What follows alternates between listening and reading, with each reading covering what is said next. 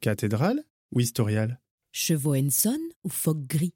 Ficelle picarde ou moule de bouchot?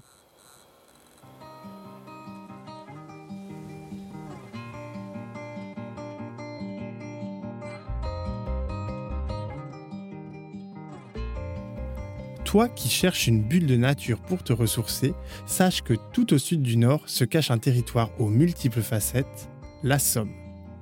Mets tes sens en éveil et prends une grande bouffée d'oxygène. Je te donne rendez-vous en terre inconnue, mais à deux pas de chez toi. Bienvenue dans Somewhere.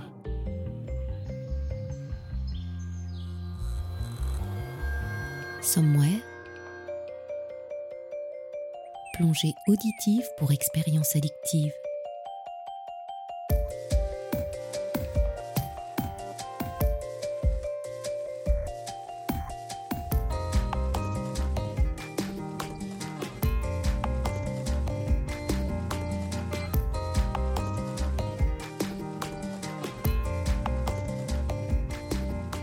Je n'avais jamais mis un orteil dans la Somme et pourtant, à peine arrivé, j'ai été transporté par la personnalité hors norme de ce territoire.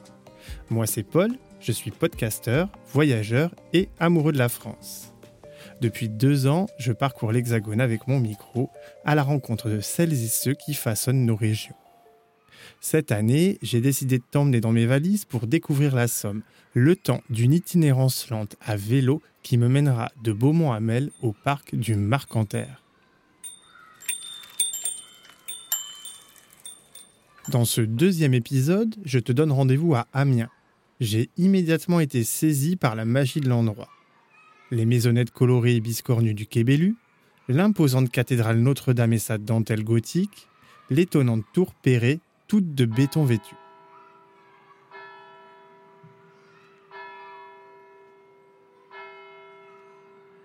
Ensemble, nous allons prendre la direction des Ortillonnages, une enclave verte et bleue à l'écart de l'agitation.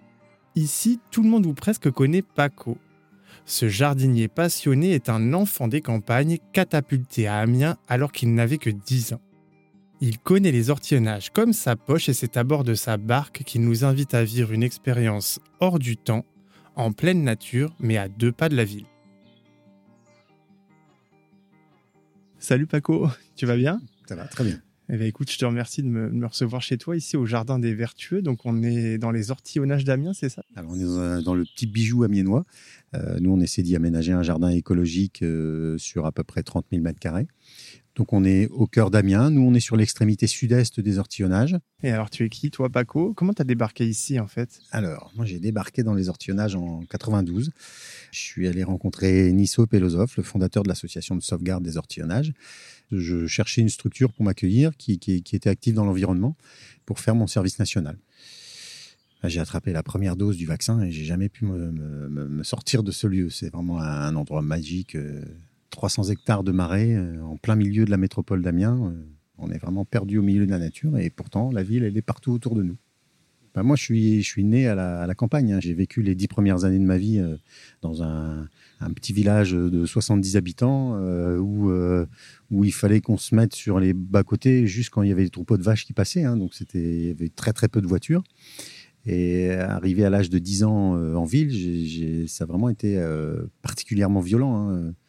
Alors, quand, à l'âge de, de- de 25 ans à peu près, je suis revenu dans les ortillonnages, euh, j'ai vraiment euh, ressenti d'un côté une explosion nucléaire. Je me suis dit, mais euh, où, est-ce qu'on est C'est quoi cet endroit? C'est vraiment extraordinaire. Allez, on embarque. Et vous mettez là où vous voulez. On va équilibrer le bateau un petit peu plus loin.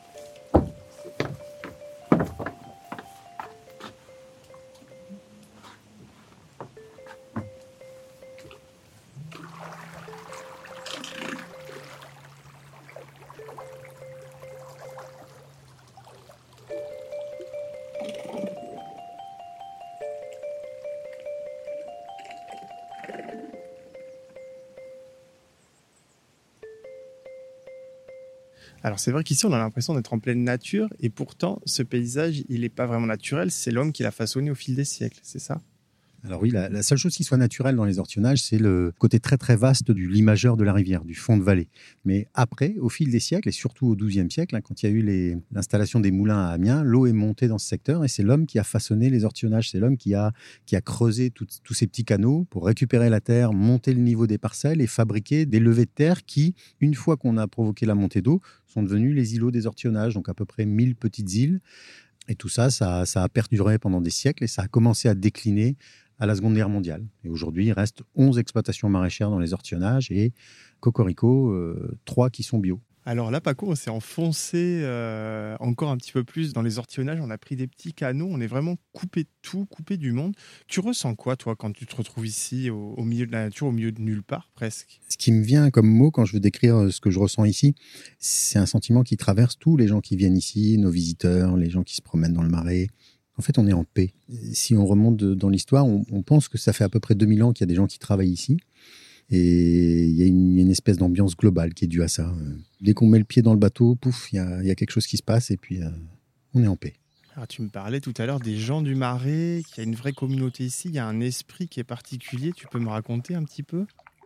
Les gens, ils se connaissent comme s'ils habitaient dans un petit village. Ils connaissent pas forcément les gens du secteur d'à côté. Dans certains endroits, toutes les parcelles, elles sont connectées avec euh, des, petits, des petits ponts pour aller euh, d'un terrain à l'autre, pour aller euh, boire le café, faire une partie de boule, jouer, jouer aux cartes, manger, et pour certains boire l'apéritif. Et donc, c'est dans, dans ces petits villages, il y a toujours un espèce de on va pas dire un chef de village, mais celui qui est là souvent et qui rend service à tous les autres et puis qui, euh, à qui euh, on sait qu'on peut venir demander un outil ou un coup de main. Il y a une espèce de, jovialité globale, c'est-à-dire que qu'on se connaisse ou qu'on se connaisse pas, euh, on se croise en bateau, on se salue.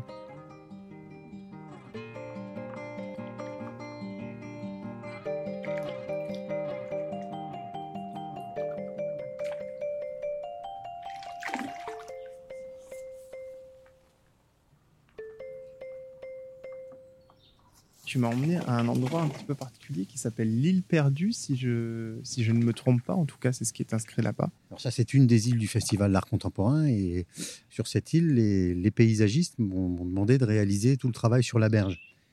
Alors que la profondeur globale des ortillonnages, c'est sur les petits bras d'eau, c'est en général 80 cm, 90 cm, donc on, on a pied. Et donc, une fois que j'ai eu fini de, taper les piquets, je suis descendu là sur le bord de cette île pour faire le tressage. Ici, précisément à cet endroit-là, on est dans l'étang de Clermont, hein, sur la plus grande tourbière des ortillonnages. C'est une zone qui a été tourbée. Donc là, c'est pas 80 cm qu'on a, c'est à peu près 1, 1 70 Et du coup, j'avais de l'eau quasiment jusqu'au cou. Donc c'était assez rigolo. Donc euh, j'ai même quelques photos où, on me voit en train de tresser euh, la berge ici et, avec euh, voilà, de l'eau jusqu'au haut du cuissard. Et alors pourquoi est-ce qu'on tresse les berges alors, en fait, il y a des techniques qui, permettent un renforcement fort des berges avec euh, des tôles, des grilles inox, du géotextile. Et puis, il y a la technique qui se rapprocherait plus de celle qui a été, utilisée au fil des siècles, c'est de prendre des branches de, de saule on pratique la taille en tétard, c'est-à-dire qu'on plante des saules qui font à peu près 2 mètres de haut, et puis chaque année on les, on les coupe et on utilise ces branches pour faire les, aménagements euh, en tressage. Derrière ce tressage, on va venir poser un, tissu géotextile qui ne se décompose pas, et puis on va pouvoir recharger la, parcelle en vase donc euh, c'est un peu le travail traditionnel que faisaient tous les maraîchers euh, jadis. C'est-à-dire que chaque hiver, euh, tout le monde profitait du temps de repos des cultures en fait pour faire le tour de sa parcelle avec une pelle à vase, aller chercher de la vase et puis remonter le niveau de son terrain.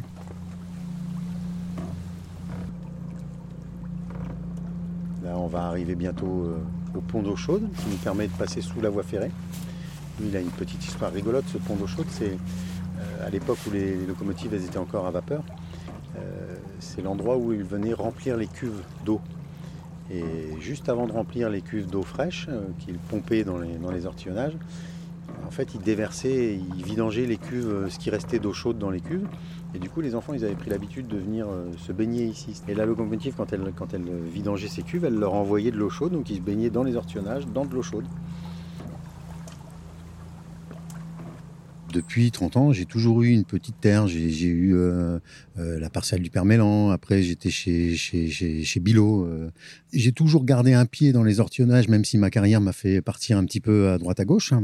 avant de revenir au Jardin des Vertueux, en 2006, la mairie m'a proposé d'avoir une pépinière. C'est ce que je recherchais. Et du coup, c'est là que j'ai rencontré l'association Terre de Liens. Et en fait, c'est le, Jardin des Vertueux, c'est un achat collectif. Il y en a qui parlent de développement durable. Nous, on fait du développement durable. C'est-à-dire qu'on a pris un endroit qui était pollué, qui était une véritable poubelle et dont on ne savait pas quoi faire. On l'a nettoyé et aujourd'hui, on le valorise en ayant une empreinte positive, c'est-à-dire que les visites qui sont faites au départ du Jardin des Vertueux, elles servent au modèle économique d'une structure qui, fait des chantiers pour la protection de l'environnement, pour la préservation de la biodiversité, pour l'aide aux, propriétaires. Voilà, ça, ça déborde le fait d'un simple lieu de visite. C'est un lieu de visite où c'est très très actif.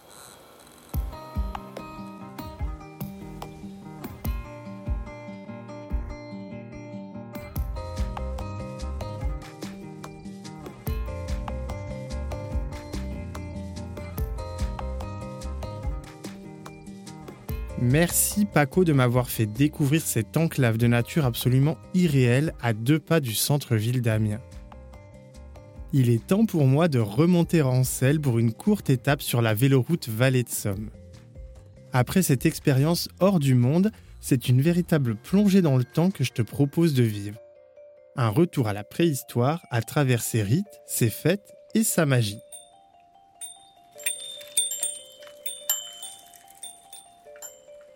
Je pédale le long du canal sur le chemin de halage. Au-delà de la maison éclusière d'Ailly-sur-Somme, l'itinéraire quitte le cours du fleuve pour s'enfoncer dans la campagne au milieu des champs et des marais avant de rejoindre Samara. Cet après-midi, j'y ai rendez-vous avec Ludovic, qui est le directeur de ce parc naturel et archéologique.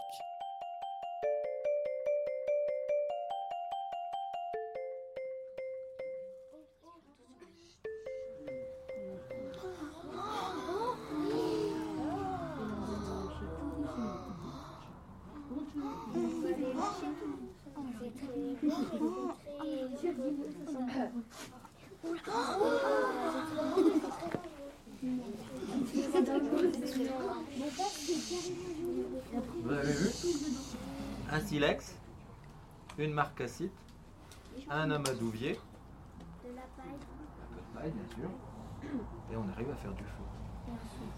Qui va permettre de nous éclairer, de nous réchauffer, de cuire notre euh, nourriture.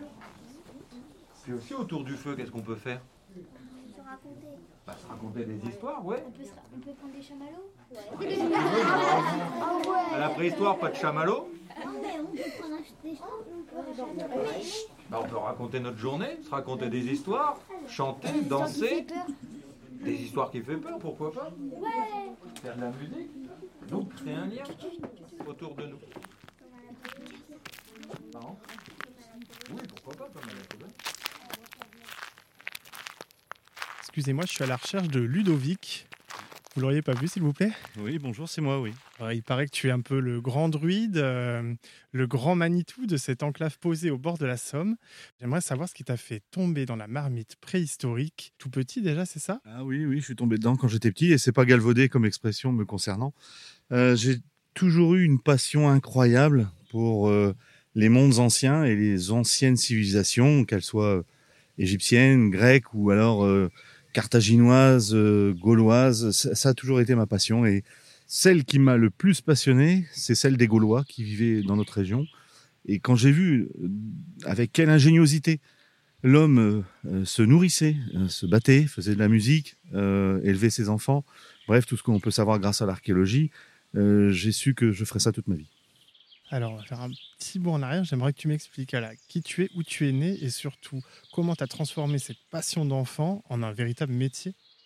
Alors, je suis né à Boulogne-sur-Mer et puis mon père était, policier, était flic et euh, il est arrivé à Abbeville et donc j'ai grandi à Abbeville euh, et je me destinais à une carrière euh, ben, militaire. J'ai rencontré à cette époque-là ma, ma, femme, mon épouse, avec qui finalement je suis resté. Je ne suis pas, me suis pas engagé. Je devais partir dans les commandos marines j'ai euh, fait des études euh, de philosophie et parallèlement, j'ai fait beaucoup, beaucoup de natation et de water polo.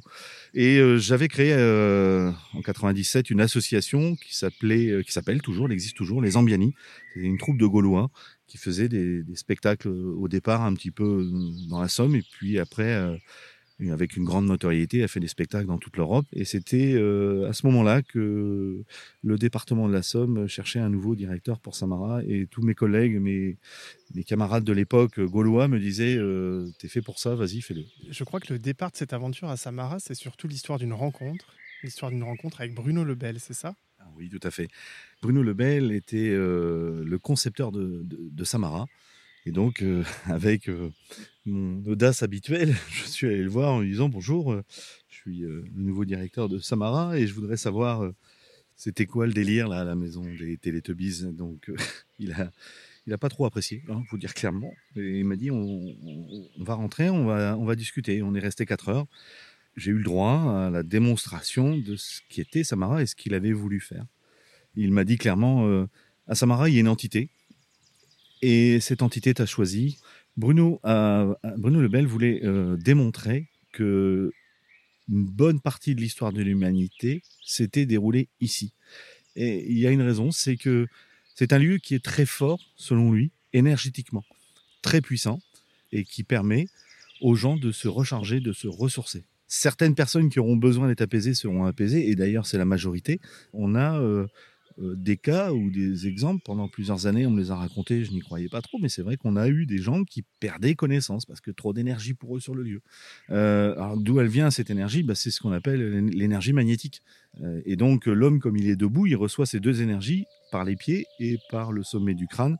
Les atomes qui te constituent, qui me constituent, vont un jour aller constituer autre chose. C'est une forme de réincarnation finalement. Rien ne se perd, rien ne se crée, tout se transforme. Voilà.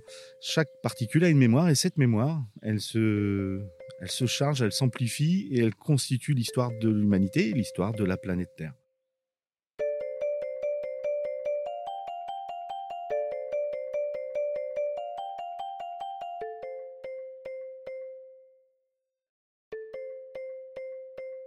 Alors ici, à Samara, vous célébrez de nombreux rituels préhistoriques, c'est ça? Et pour toi, ça a une importance particulière, toutes ces célébrations oui, elle marque le temps qui s'écoule et, elle marque le changement des saisons. La Samonios, c'est euh, ni plus ni moins la, fête euh, des morts. Et d'ailleurs, chez les Gaulois, c'est euh, le moment, ou plutôt la nuit, où la porte entre le monde des vivants et des morts s'estompe et où on fait la fête avec les morts. Tout le monde oublie une chose essentielle à mon sens, c'est que Halloween, c'est une fête de chez nous avant toute chose. Et encore une fois, on a oublié de marquer ces moments importants. Là, les grandes religions euh, ont continué à le faire, mais on, sait qu'il y a moins d'adhérents euh, ou moins d'adhésions. Mais en tous les cas, euh, elles ont perdu la main sur cette ritualisation ou sacralisation du vivant. Et ça, c'est pour ça que j'ai souhaité faire en sorte que le public puisse s'immerger avec nous dans ce que nous, on appelle un spectacle, mais qui en fait est un rituel de passage, de marqueur d'une période claire à une période plus sombre. Pour créer euh, Samonios, on s'est d'abord attaché à ce que les auteurs antiques racontent de cette fête chez les Gaulois. On sait qu'il y avait euh, une célébration pendant trois nuits de cette fête, qui était d'ailleurs hors du temps, qui n'apparaissait pas dans leur calendrier, parce qu'elle était hors du temps. Il faut imaginer un spectacle, bon, bûcher, feu, plonger le public dans une ambiance respectueuse, faire en sorte que des musiques d'un autre âge commencent à être entendues. On y rajoute chaque année des musiciens, des artistes, d'autres idées. Cette année, encore une nouveauté euh, pour le public.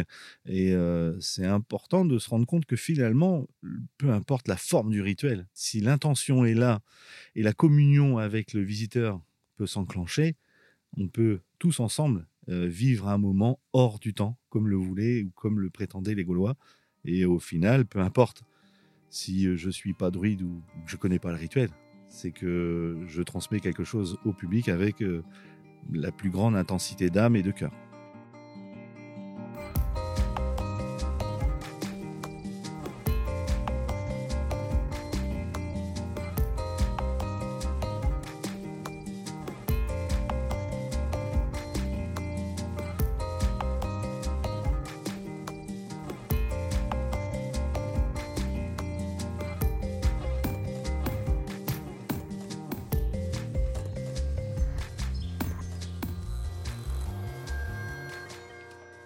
Avec Paco et Ludovic, je me suis vraiment senti totalement ailleurs ici dans la Somme. En pleine nature, j'ai pu découvrir deux univers totalement différents qui racontent chacun à leur manière deux époques de l'histoire de l'humanité. Ces deux escales ont quelque chose de magique en ce sens qu'elles offrent toutes les deux une véritable bouffée d'oxygène et une bulle temporelle à l'écart du monde. Si tu veux en savoir plus sur les ortillonnages d'Amiens ou sur le parc de Samara, n'hésite pas à visiter le site internet de Somme Tourisme en cliquant sur Je découvre, puis Amiens et autres histoires.